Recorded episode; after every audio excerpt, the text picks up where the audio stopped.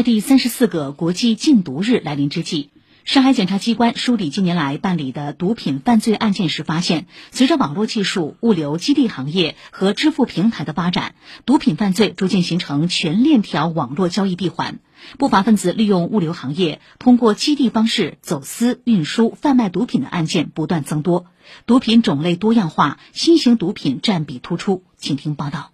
在校大学生杜某于去年十二月通过网络聊天软件向他人以一千三百元的价格购买了五片含有毒品麦角二乙胺成分的纸片，俗称邮票，是种新型毒品。对方将毒品由境外邮寄至暂住地。杜某在投递站收取其毒品时被民警当场查获。杨浦检察院第二检察部检察官邱兆进说：“近日，杜某因走私毒品罪被判处拘役四个月，罚金一千元。五片呢，净重是零点一五克，它的成分是麦角二乙胺成分，属于新型毒品一种。被告人杜某呢，他是在校大学生，最后呢也因为涉毒啊，没有办法完成学业。”四年来，杨浦检察院办理的寄递毒品类犯罪案件八十三件，每年以百分之十到百分之十五的比例逐年上升。寄递手段也呈多样化，除了传统的寄递方式外，还涉及闪送、同城急送、智能快递柜等。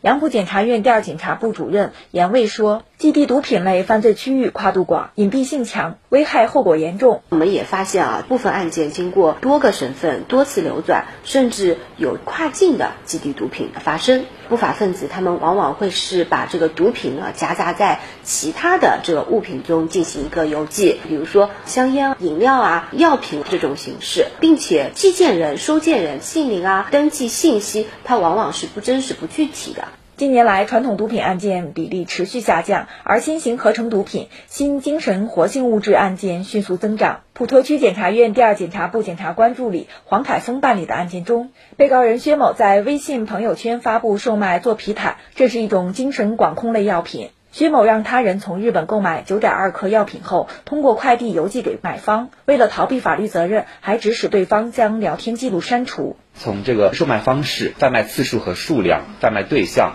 还有一个就是贩卖场所来进行判断，贩卖者获刑了，他总共被判处拘役六个月，并处罚金人民币一千元。同时，结合案件中反映出的监管漏洞，检察机关召集涉案基地企业及监管机关进行了座谈。严卫说，要履行检察职能，推动基地行业综合治理。我们是制发了检察建议，推动他们更好的管理，做一定的培训，能够改变基地毒品通过这个快递渠道进行这个传播方式。以上由记者程林报道。